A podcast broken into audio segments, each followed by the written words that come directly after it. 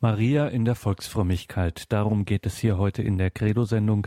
Und dazu grüßt Sie alle herzlich Gregor Dornis. Schön, dass Sie hier eingeschaltet haben bei Radio Horeb und Radio Maria zu dieser kommenden Stunde, in der wir uns ganz der Mutter Gottes und der Mutter der Kirche, der Mutter der Gläubigen zuwenden wollen und diesem innigen Verhältnis zwischen Maria und den Glaubenden.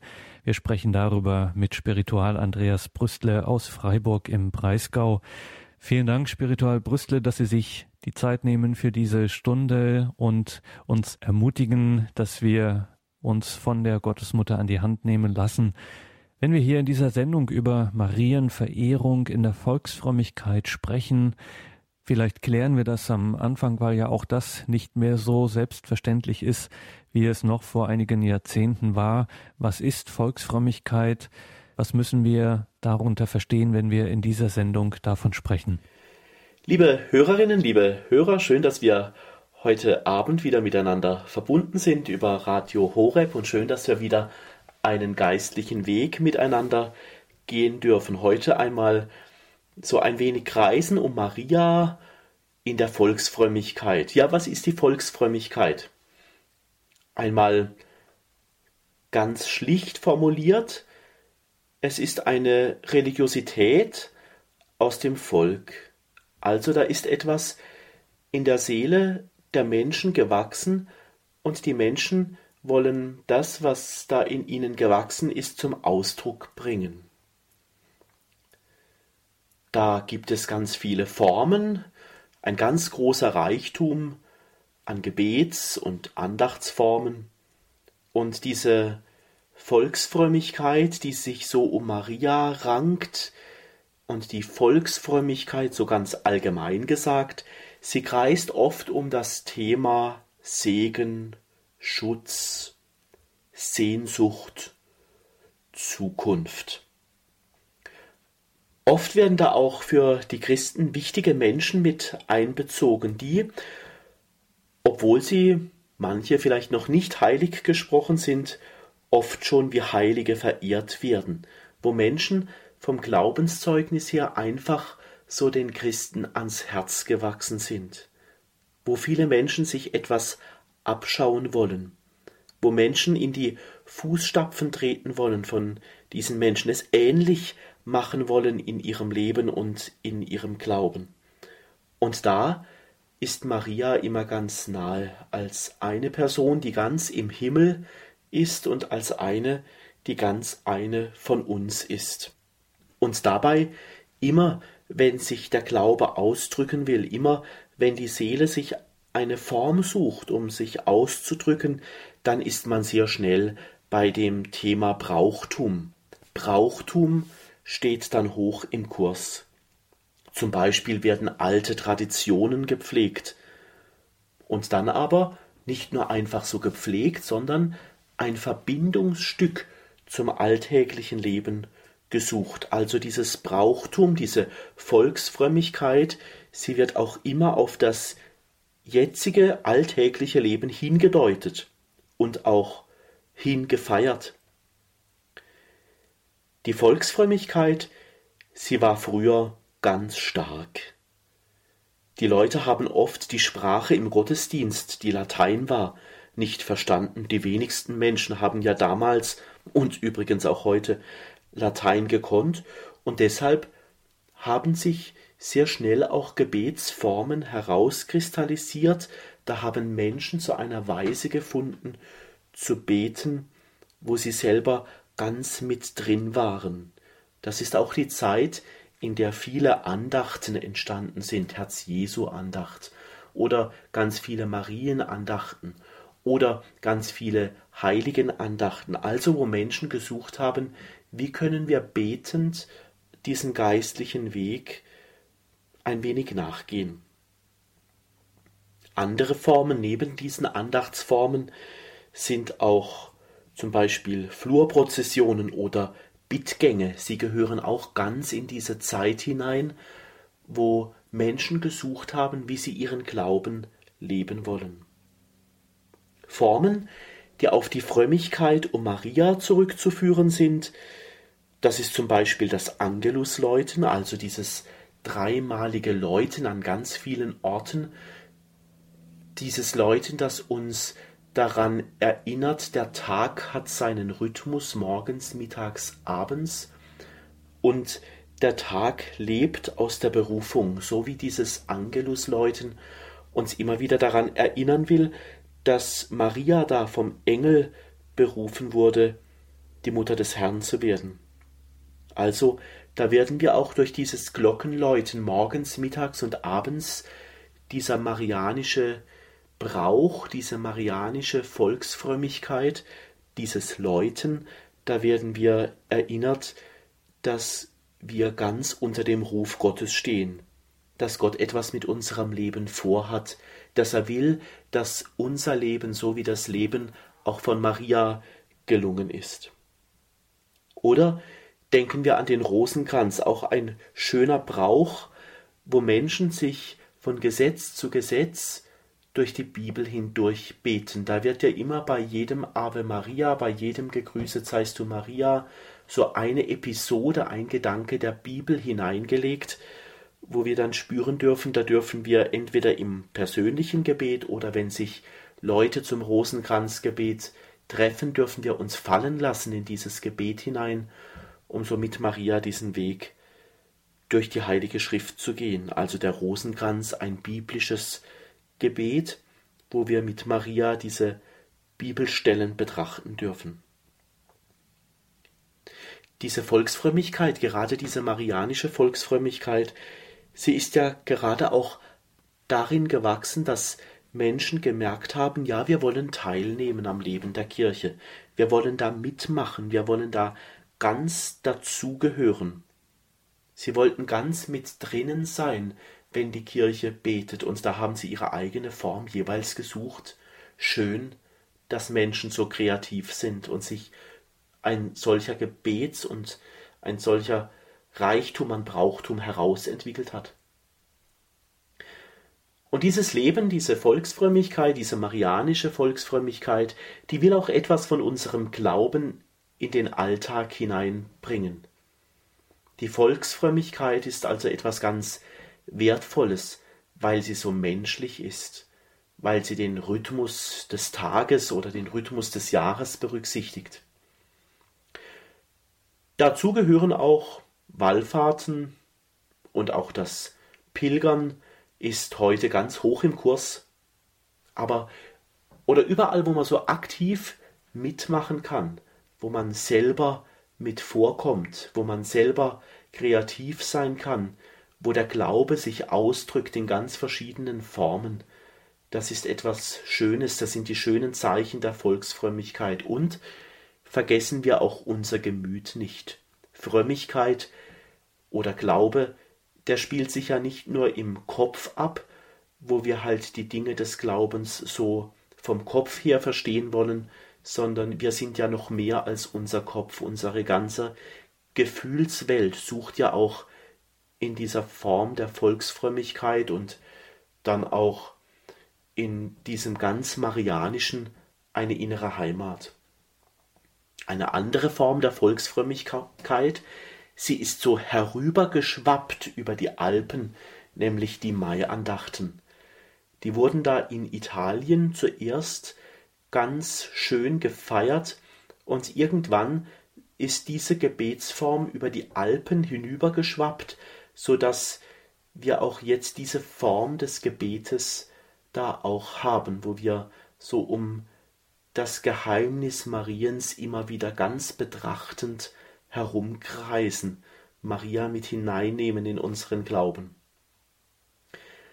Ganz bekannt ist die Volksfrömmigkeit in Lateinamerika. Während in den 70er Jahren zum Beispiel des letzten Jahrhunderts bei uns die Volksfrömmigkeit ganz wenig Bedeutung hatte, so ist im Ausland, besonders in Lateinamerika, diese Volksfrömmigkeit und dieses Marianische ganz hoch gehalten worden. Die Volksfrömmigkeit und dieses Marianische darin, es ist die Liturgie der einfachen und armen Leute. Die einfachen, die armen Leute, Sie haben ja auch diese Formen gesucht, wie sie ihrer Not dem Himmel klagen konnten und wie sie da auch ihren Platz in der Kirche finden. Also diese Volksfrömmigkeit, die ist erwachsen aus viel Schmerz, aus viel Suchbewegung, aus viel Unterdrückung. Wir dürfen den lateinamerikanischen Christen dankbar sein, dass sie diese Volksfrömmigkeit nicht vergessen haben, so dass da ganz viele Menschen je nach unterschiedlicher Lebenslage auch wieder da hineinfinden ins Gebet und Heimat finden. Die Leute wollten also auf ihre Weise, auf ihre ganz eigene Weise ins Gebet kommen. Sie wollten sich da ausdrücken durch Blumen, durch verschiedene Gebetsformen, Andachtsformen, Litaneien, und sie wollten vor allen Dingen da die Mutter des Herrn Maria dabei nicht vergessen.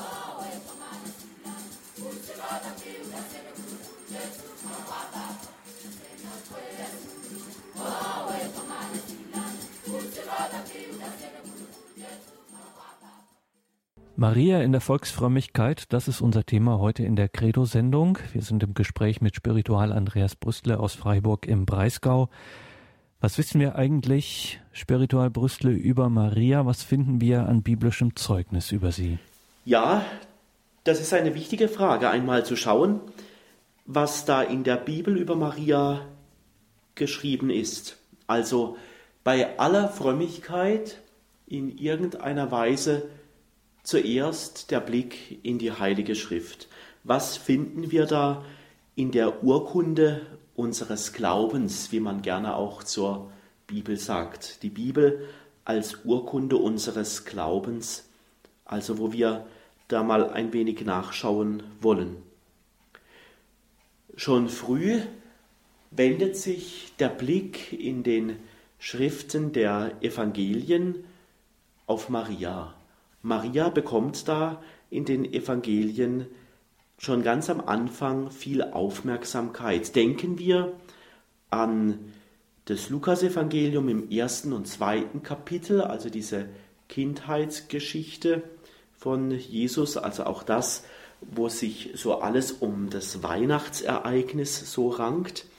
Und auch am Beginn des Matthäusevangeliums, auch im ersten und zweiten Kapitel kommt da Maria gleich vor.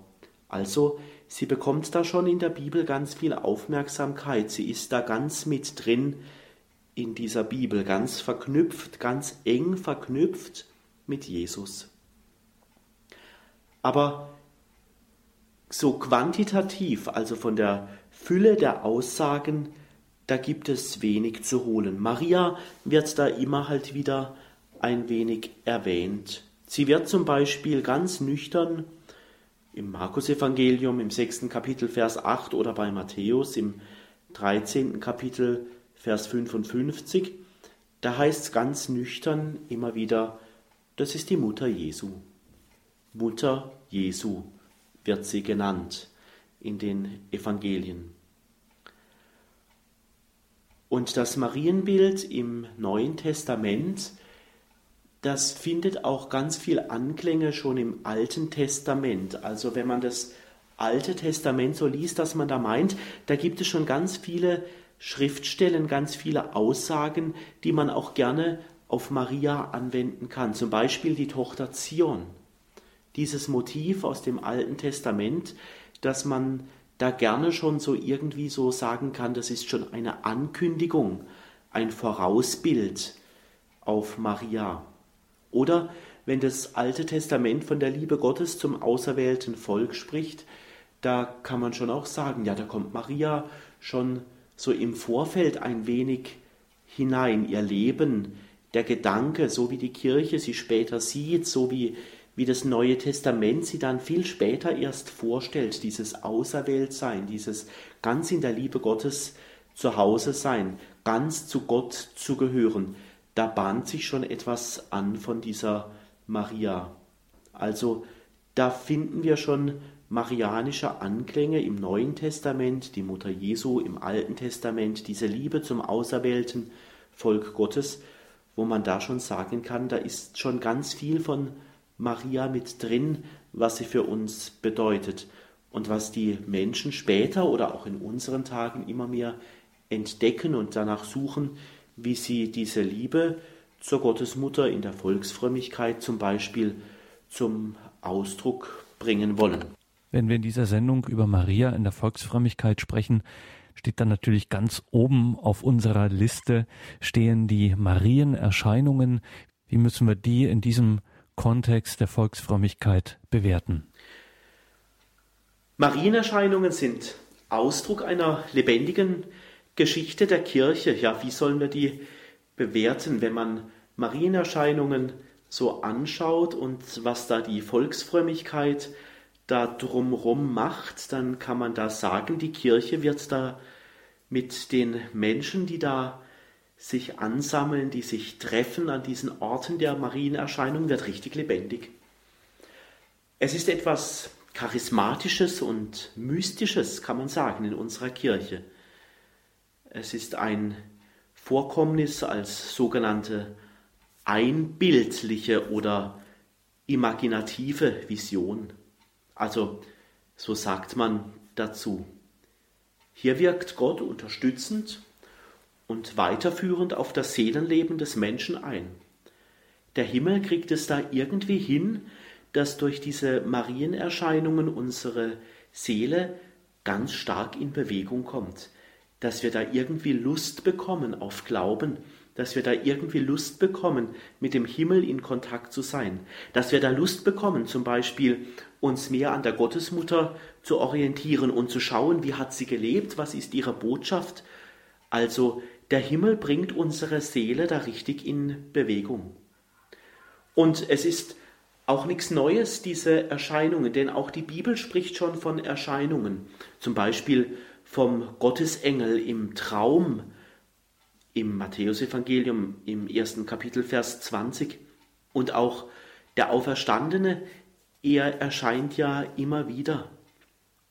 Jesus erscheint hier als namentlich bekannte Person, also bei diesen Auferstehungserscheinungen, also wo der Auferstandene erscheint. Er gibt sich hier als Lebender zu erkennen.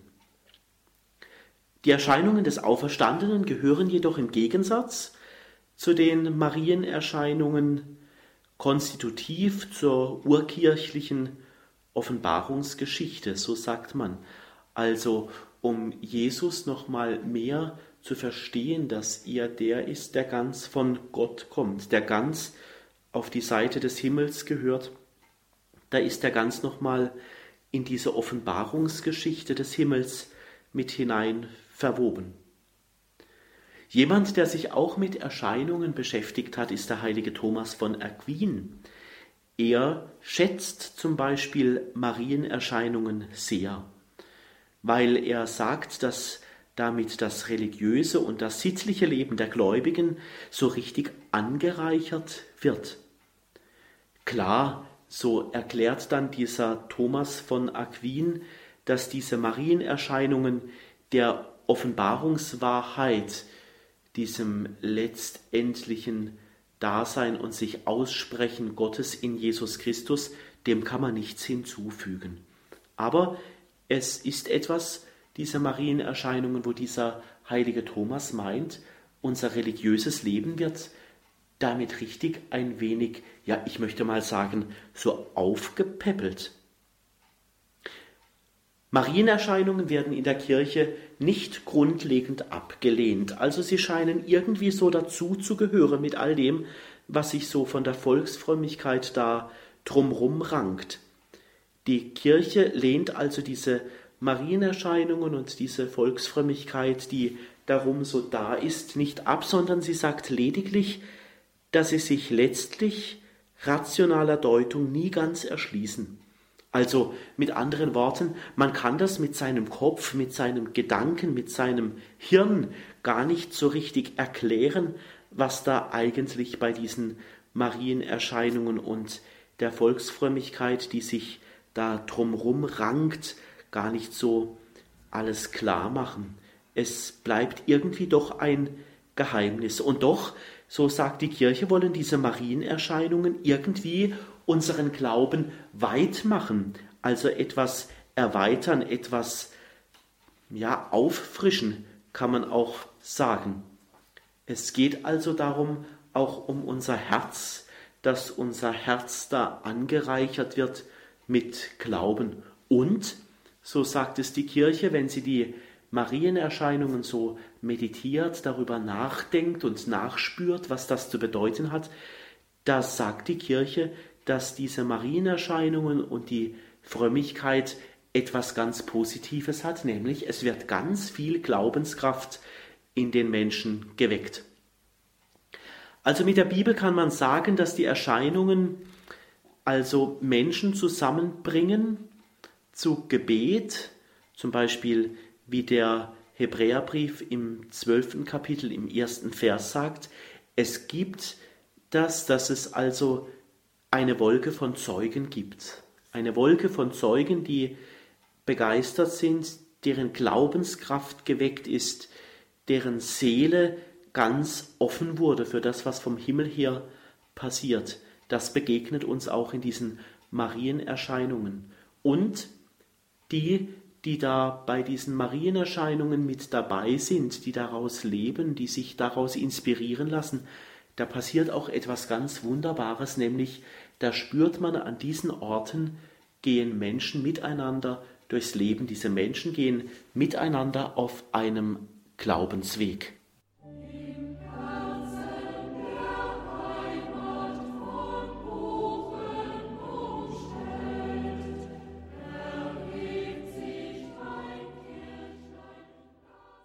Sie haben eingeschaltet in der Credo-Sendung bei Radio Horeb und Radio Maria. Wir sind im Gespräch mit Spiritual Andreas Brüstler aus Freiburg. Wir sprechen über Maria in der Volksfrömmigkeit. Ja, und ein ganz wesentlicher Ausdruck, eine ganz wesentliche Geste der Getauften in der Frömmigkeit ist das Anzünden von Kerzen vor einem Marienbild, einer Marienstatue in der Kirche. Ein bisschen pointiert gefragt, bringt das was? Hilft das? Ja, das machen viele Menschen gerne. Sie zünden eine Kerze an vor einem Marienbild und die Frage ist schon, ja, was, was lebt da in diesen Menschen und was, was verbinden die Menschen damit? Und anscheinend scheint es ja so zu sein, dass da eine ganz tiefe Erfahrung dahinter steckt, also dass es hilft. Sonst hätten die Leute diesen Vertrauensakt und diese Art des Betens doch schon lange aufgegeben. Gehen wir doch mal der Frage nach, warum das Menschen machen. Warum machen die das? Warum zünden Menschen ein Kerzchen an vor einem Marienbild? Vielleicht haben sie das auch schon einmal so gemacht in einer Kirche und haben in dieses kleine Licht so ganz viel an Sehnsucht, so ganz viel an Freude oder vielleicht auch ganz viel Schmerz hineingelegt und haben ganz vertrauensvoll der Mutter Gottes dieses Licht geschenkt. Hinter jedem Licht, ich denke es mir jedes Mal, wenn ich in einer Kirche bin, hinter jedem solchen Licht, da steckt doch eine Botschaft. Da steckt doch hinter jedem Licht, das da angezündet wird, da steckt doch etwas vom Leben drin. Jede Kerze, das denke ich mir oft, da stecken Lebensgeschichten drin, die einmalig sind. Vielleicht sind da Lebensgeschichten dabei, die mit Tränen verbunden sind. Da hat jemand was Schwieriges erlebt und diese Tränen und diesen Kummer, die fließen einfach ein in dieses kleine Licht, das da jemand ansteckt vor einem Marienbild oder einer Marienstatue. Wenn man Sorgen hat, dann zündet man gerne solche Kerzen an. Ein Licht soll brennen für einen Menschen zum Beispiel, den man so sehr vermisst, weil er gestorben ist. Viele Menschen machen das, dass in ihrem Schmerz, weil sie jemanden vermissen, weil jemand tot ist, dass sie da ein Licht anzünden und dabei ganz voller Liebe an diesen Menschen denken. Oder eine andere Situation. Jemand ist voller Freude, so dass es jemand ganz in die Dankbarkeit hineinzieht und jemand hat einfach das Bedürfnis, da hat die Gottesmutter ihre Hände mit dem Spiel. Da hat sie mitgemacht, dass eine Sache gut gelingt Jemand wird so in die Dankbarkeit gegenüber dem Himmel, gegenüber der Gottesmutter hineingezogen, dass jemand zu dieser Art der Volksfrömmigkeit greift und sagt, ja, ich will zeigen, dass ich mich freue. und ich will es auch dem Himmel zeigen, dass ich da so glücklich bin und stecke eine Kerze auf. Etwas ist also in einem Menschen passiert. Etwas ist passiert und für alles will ich irgendwie dankbar sein. Dankbarkeit, das braucht doch einen Ausdruck, das können wir doch nicht nur so mit uns selber ausmachen. Und dieses kleine Licht, diese kleine Kerze, dieses Opferlicht, das kann auch ein Licht der Freude sein. So ein kleines Freudes- und Dankeskerzchen für den Herrn. Und verbunden damit auch ein Dankgebet. Klar ist da der Dank an den Himmel gerichtet, aber wir sind eben als Menschen so ganz leiblich, wir versuchen uns eben immer wieder auszudrücken. Wir können uns als Menschen nur ganz leiblich ausdrücken, also das heißt, dass wir etwas machen wollen, etwas tun wollen, damit man sieht, dass man sich freut oder dass man etwas Schweres zu tragen hat. Und da gibt es in jeder Kirche einen Ort, der Marienaltar, wo ich dieses Kerzchen anzünden kann. Nicht wenige Menschen geben auch immer wieder ein Gebetsanliegen mit. Zum Beispiel, dass viele Menschen immer wieder sagen, bitte zünde für mich eine Kerze an. Ich habe da ein Anliegen, denk an mich. Geh in die Kirche und zünd ein Kerzchen für mich an und bete für mich. Das ist doch der Wunsch, dass jemand in einer wichtigen Situation bei der Gottesmutter einen Platz haben möchte. Ich habe etwas Schwieriges zu tragen oder eine schwere Zeit steht mir bevor und ich will bei der Gottesmutter einen Platz haben. Stellvertretend trage ich da die Menschen im Symbol der brennenden Kerze zur Gottesmutter. Gerne mache ich das immer, wenn mir Menschen sagen, ich soll für sie beten, dann sage ich oftmals, ich zünd für sie ein Kerzchen an und ich nehme ihr Anliegen dann bei der Gottesmutter gerne ins Gebet. Also ein Zeichen, dass wir Menschen uns nicht einfach vergessen dürfen. Wir dürfen einfach nicht vergessen, wie es jemandem anderen geht, wie es der Mitschwester, dem Mitbruder geht. Du bete doch für mich, zünd doch mal ein Kerzchen an. Und das Schöne dabei ist, das Kerzchen, das Licht, es brennt noch ganz lange. Auch dann noch, wenn ich die Kirche wieder verlassen habe. Das Gebet, das Anliegen oder der Dank bleibt noch ganz lange erhalten in diesem brennenden Licht. Und vielleicht gibt es dann immer wieder Menschen, die dann auch sagen, schau her, liebe Gottesmutter, da brennen so viele Lichter, ich möchte dir diese Menschen alle schenken. Ein schönes Zeichen der Volksfrömmigkeit, dass wir uns mit dem brennenden Licht nicht gegenseitig vergessen. Und ich finde, das Kerzenanzünden, das wird zu einem Glaubenszeugnis.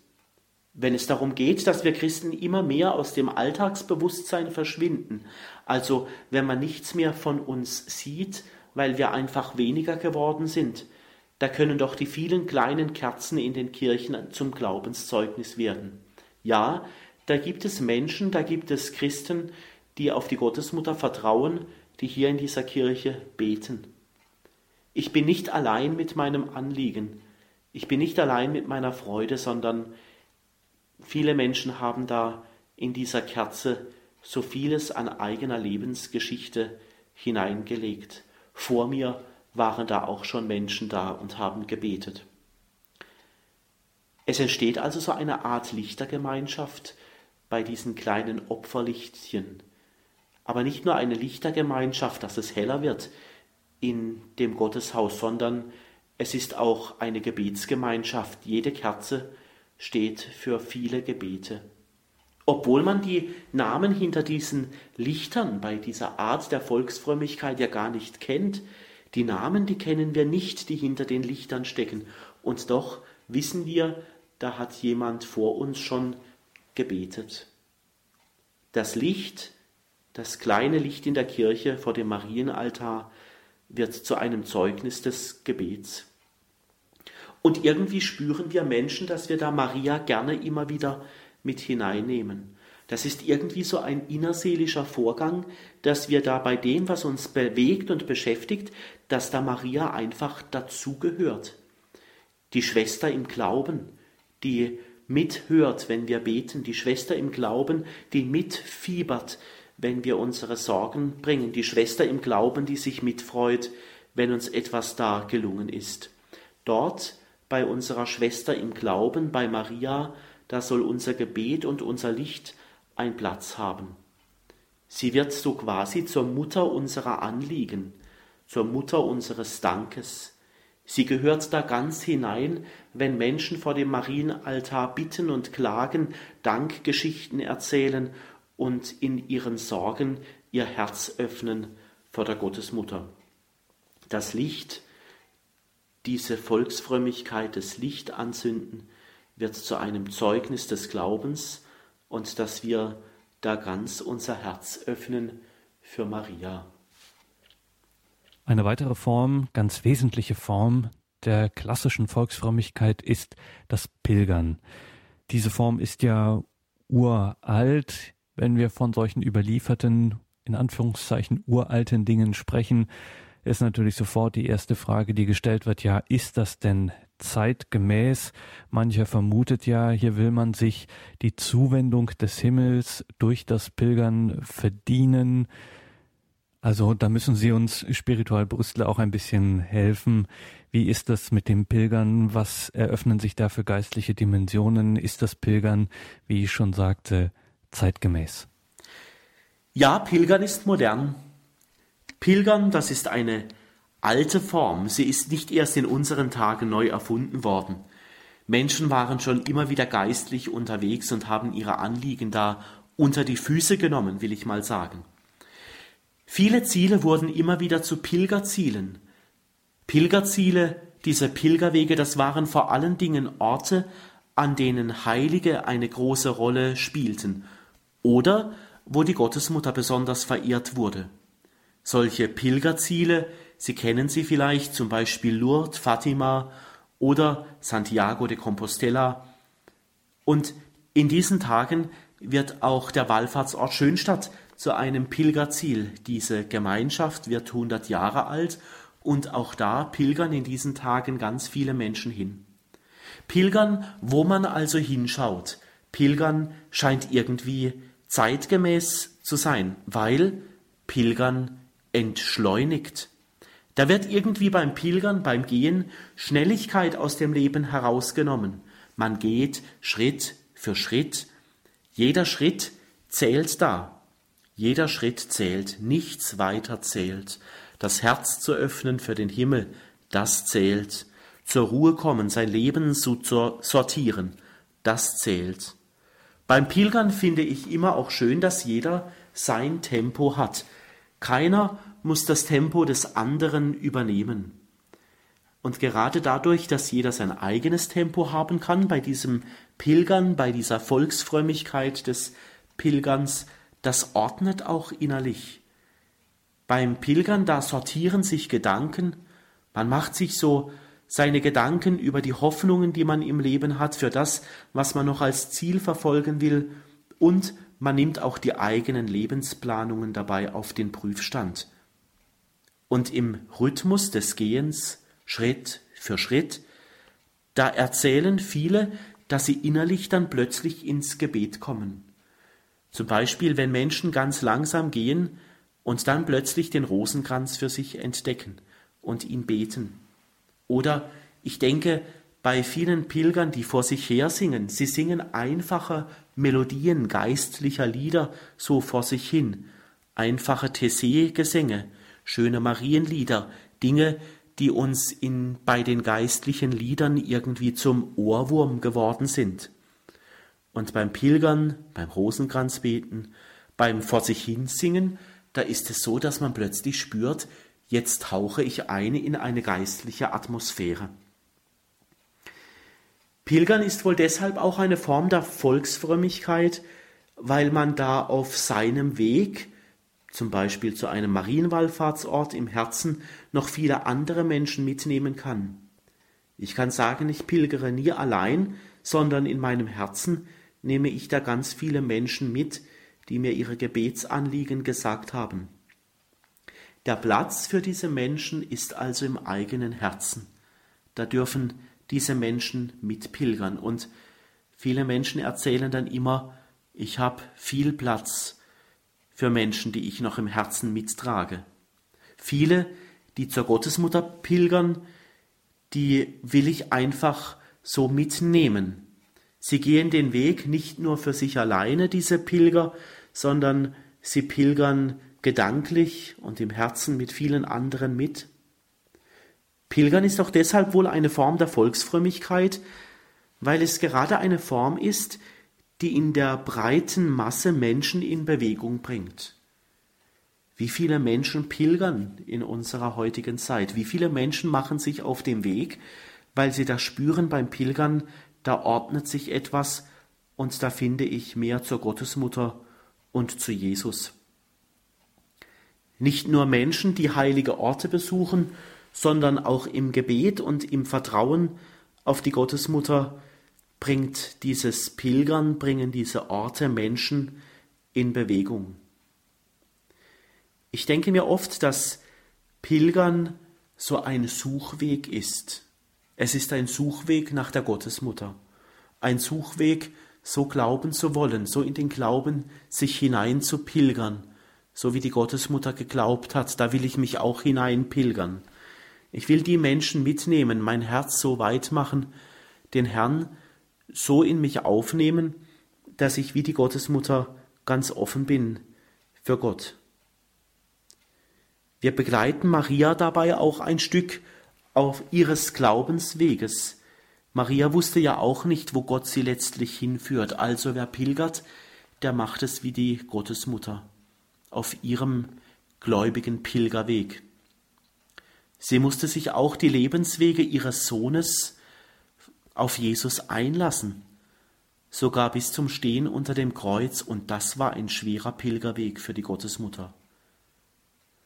Pilgern als Volksfrömmigkeit, das kann zum Beispiel deutlich machen, wir haben das Leben nicht in der Hand. Auf so einem Pilgerweg kann vieles passieren. Ich kann mir Blasen laufen, ich kann umknicken, mir kann irgendwas passieren. Man kann den Weg aus dem Blick verlieren, man kann sich verirren oder plötzlich man pilgert da einige Tage und man merkt plötzlich, ach, jetzt habe ich keine Lust mehr zum Pilgern. Die Lust am Pilgern kann verloren gehen und dann noch die schrecklichen Blasen, die so wehtun. Der Weg ist nicht sicher. Ein Bild auch für unsere Lebenswege. Wer weiß denn schon, wo er morgen sein wird? Unsere Lebenswege sind auch unsicher geworden. Pilgern will uns hineinlaufen, hineinpilgern lassen in das Vertrauen Gottes. Marianisch zu pilgern kann dann zum Beispiel heißen, ich lasse mich auf einen Vertrauensweg ein. Ich übe mich, meinen Pilgerweg im Vertrauen zu gehen, so wie Maria ihren Weg auch voller Vertrauen gegangen ist. Marianisch Wege zu erpilgern, das lebt davon, auch dass Gott für uns sorgt und uns auf unserem Weg nicht vergisst.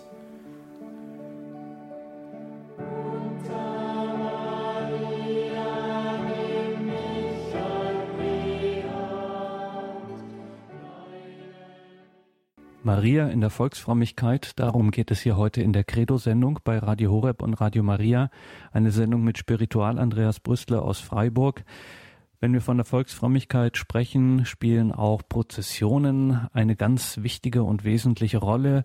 Wie ist das im 21. Jahrhundert? Verstehen das die Menschen noch? Brauchen wir das noch?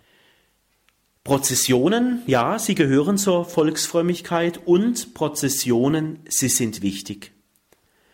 Christen gehen bei den Prozessionen auf die Straße und Christen sagen, wenn sie eine Prozession machen, wofür sie stehen. Hinter einer Prozession steht ja immer auch eine Botschaft des Glaubens. Denken wir doch mal an eine ganz typische Prozession an von Leichnam. Auch ein Fest mit sehr viel Volksfrömmigkeit von Leichnam Christen gehen auf die Straße. Wir tragen Jesus durch die Straßen. Christen sind Menschen, die segnend durch die Straßen gehen. Es ist ein Zeichen dafür, auch was uns die Eucharistie bedeutet. Wir können auch nicht leben ohne den Segen Gottes. Das drücken wir Christen damit aus. Und deshalb gibt es auch diese verschiedenen Stationen und deshalb wird auch an den verschiedenen Stationen immer wieder gesegnet. Der Alltag, die Straßenecken, sie gehören einfach in unseren Glauben hinein, wo das Leben gelebt wird, also wo gelebt und gearbeitet wird, da ist es unsere tiefe Überzeugung, da lebt auch Gott. In Zeiten, in denen es viele Formen der Zusammenkunft gibt, wo es auch viel Gewalt gibt, da ist die Fronleichnamsprozession eine öffentliche Zusammenkunft, wo wir sagen, dass unsere Religion keine Gewalt kennt, sondern Jesus der Friedensfürst ist. Es gibt viele Zusammenkünfte heutzutage mit Gewalt. Bei Fronleichnam ist es so, wir verkündigen bei dieser Prozession den Friedensfürst. Unsere Religion kennt den Friedensfürsten Jesus. Unsere Religion kennt keine Gewalt. Ich denke da aber auch noch an die Flurprozessionen. In manchen Gegenden gibt es ja da noch, das ist ein frommer und auch ein schöner Brauch. Auch hier gehen wir segnend über die Fluren, die Felder, die Wiesen, die Weinberge oder stellenweise durch den Wald. Wir Christen, wir wollen es einfach nicht vergessen in unserer Volksfrömmigkeit, dass unsere Natur so schön und gut von Gott gemacht ist. Wir wollen uns durch diese Prozessionen, die auch immer einen marianischen Charakter haben, wir wollen dabei nicht vergessen, dass unsere Schöpfung und unser Leben ganz wertvoll ist und dass wir uns als Christen bemühen wollen, die Schöpfung zu erhalten. Deshalb auch der Segen über die Fluren. Deshalb schauen wir uns bei all diesen Flurprozessionen immer wieder an und wir schauen in unser Leben hinein und schauen, wofür haben wir denn eigentlich zu danken und wofür müssen wir bitten. Ich denke auch an die großen Prozessionen an großen Wallfahrtsorten. Da werden zum Beispiel Marienstatuen getragen oder eine kleine Kerze, die man in der Hand trägt, in die Höhe gehalten, um Maria zu ehren bei einem bestimmten Lied und bei einem bestimmten Refrain. Das ist das schöne Zeichen. Wir dürfen diese Lieder singen, wir dürfen kleine Zeichen setzen, die davon erzählen, dass Gott uns nahe ist, mitten in unserem Alltag. Prozessionen, ja, ich glaube, sie sind ganz wertvoll auch heute noch. Unser Glaubenslicht soll nicht ausgehen. Wir wollen einfach als Christen nicht aufhören, auf die Straße zu gehen und zu segnen. Und so wie Maria ganz im Licht Jesu gelebt hat, so wollen auch wir irgendwie auch marianisch sein, nämlich uns immer ins Licht Jesu stellen. In uns soll es nicht dunkel werden. Maria wird hier zu einer Person, die uns erinnert, du Mensch, du Christ, in dir darf es nicht dunkel werden. Maria wird uns da zu einem Lichtzeugnis des Glaubens. Sie hat das Licht des Glaubens in sich lebendig gehalten. Maria erinnert uns auch daran, dass Jesus das Licht der Welt ist. Das hat Jesus ja von sich selber gesagt. Maria erinnert uns daran, dass von Jesus so quasi alles Licht, alle Helligkeit, alle Freude und aller Segen ausgeht. Das macht auch Maria verehrungswürdig, weil sie ganz von sich absieht und ganz auf Jesus verweist, ja, weil Maria ganz von Jesus her lebt. Die Prozessionen, ja, Sie geben Zeugnis davon. Und deshalb denke ich, sind Prozessionen auch heute noch in unserer Volksfrömmigkeit ein ganz wichtiges Glaubenszeugnis. Ein sehr schöner und verbreiteter Brauch ist es ja, ein marianischer Brauch, Medaillen, Marienmedaillen zu tragen oder sich zu schenken. Was steckt da für ein Sinn dahinter? Wir leben in einer Zeit, in der wir uns ganz viel immer gegenseitig mitteilen. Denken Sie mal, wenn Sie Ihre Mails öffnen, wie viel Mails Sie jeden Tag bekommen, wie viel Informationen da jeden Tag hin und her sausen im Netz. Da gibt es diese Werbemails, Erinnerungsmails, Einladungsmails, alles geht heute per Mails, Grußmails zum Geburtstag oder Namenstag, wie auch immer. Wir werden immer an etwas dabei erinnert durch diese Mails. Ähnlich hat eine Medaille eine Erinnerungsfunktion. Wir werden an etwas erinnert. Das, was da eingestanzt, das, was da abgebildet ist, das will uns an etwas erinnern, was wir auch nicht vergessen sollen. Medaillen, sie erinnern uns an das Leben von Maria. Es gibt ja ganz viele Marienmedaillen. Es ist die Erinnerung, ein Gruß, eine Stärkung, ein kleines Zeichen, dass wir Kraft bekommen sollen von dieser Botschaft, die da eingestanzt ist in diese Medaille. Eine Medaille kann zum Glaubenszeugnis werden. Sie zeigen uns, dass wir nicht alleine durchs Leben gehen. Da ist uns jemand mit auf den Weg gegeben. Viele tragen diese Medaillen, sie legen ihn irgendwie in einen Geldbeutel oder da haben sie diese Medaillen um den Hals hängen. Maria ist für viele Menschen irgendwie so ein lieber Mensch, den man immer gerne bei sich haben möchte, in Form eines kleinen Erinnerungszeichen, einer kleinen Medaille. Manchmal, da gibt es Situationen, da halten sich Menschen an dieser Marienmedaille fest. Es gibt da Menschen, die sagen, ich habe eine Medaille in der Tasche und dann, wenn es mir schwer ums Herz wird oder wenn ich in eine schwierige Situation komme, dann greife ich in meine Tasche und halte diese Medaille ganz fest in schwierigen Situationen. Klar, die schwierigen Situationen, die, die sind dann nicht weg, nur dadurch, dass man sich an der Medaille festhält. Aber es macht doch irgendwie die Seele etwas leichter. Leben braucht eben Halt. Es steckt auch hinter diesen Medaillen eine ganz große Erfahrung, dass wir nicht auf uns alleine gestellt sind. Der Himmel will uns da beistehen. Und hinter diesen Medaillen, da stecken ja auch ganz viele Glaubenserfahrungen, so ganz vieler Christen.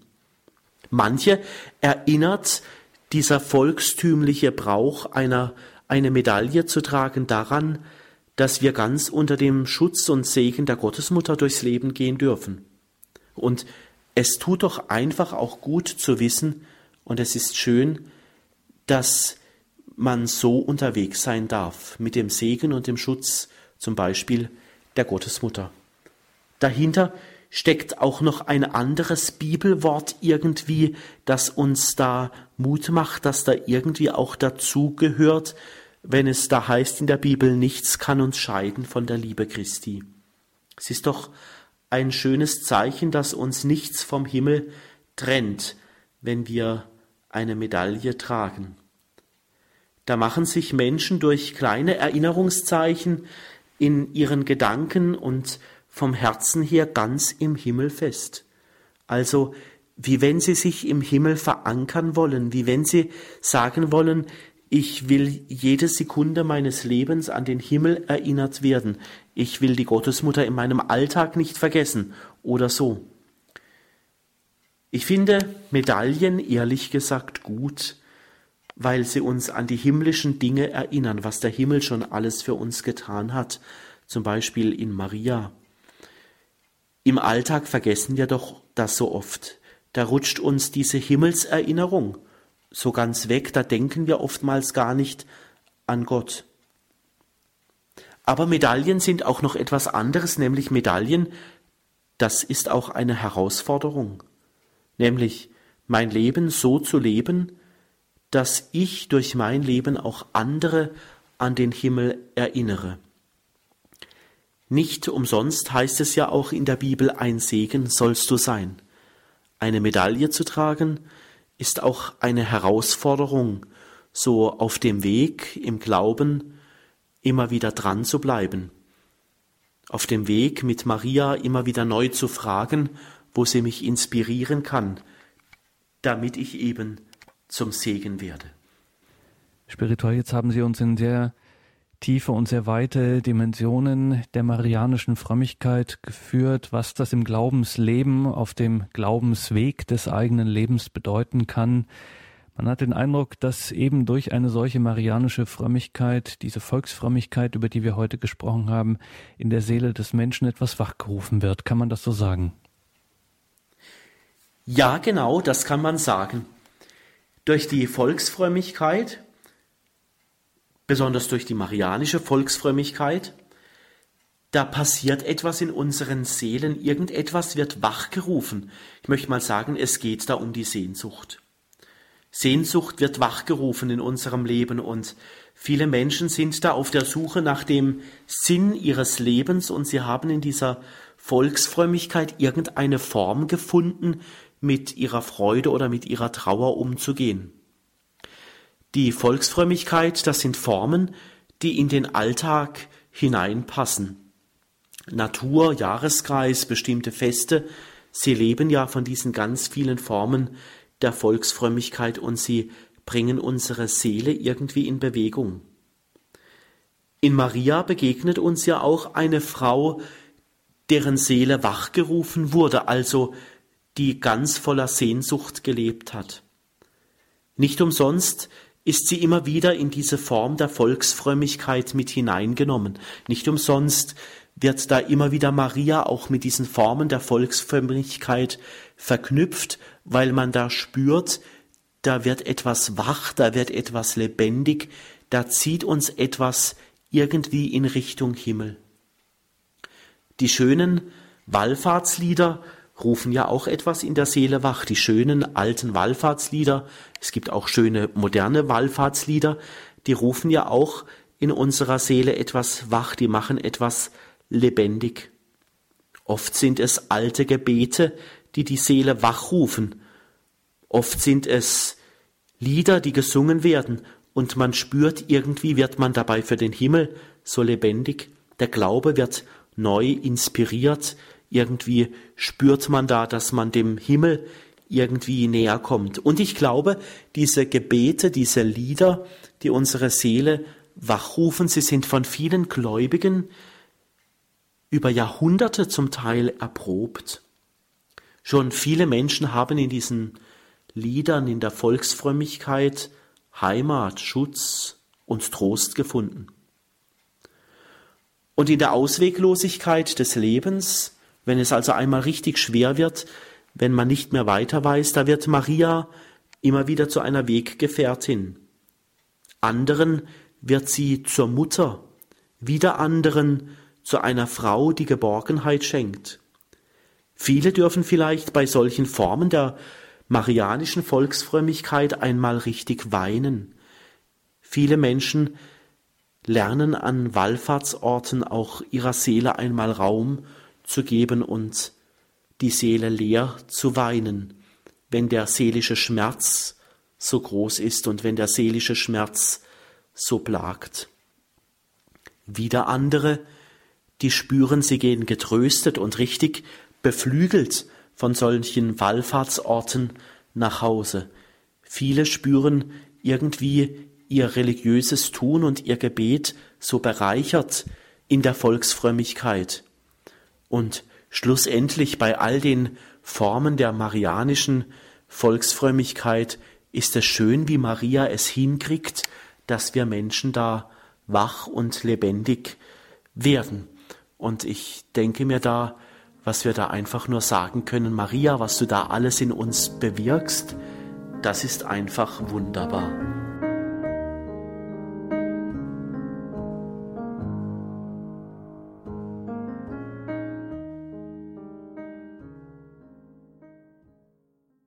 In der heutigen Credo-Sendung bei Radio Horeb und Radio Maria ging es um marianische Volksfrömmigkeit. Wir waren im Gespräch mit Spiritual Andreas Brüstler aus Freiburg im Breisgau. Liebe Hörerinnen und Hörer, danke Ihnen fürs Dabeisein, für Ihr Interesse an dieser Sendung.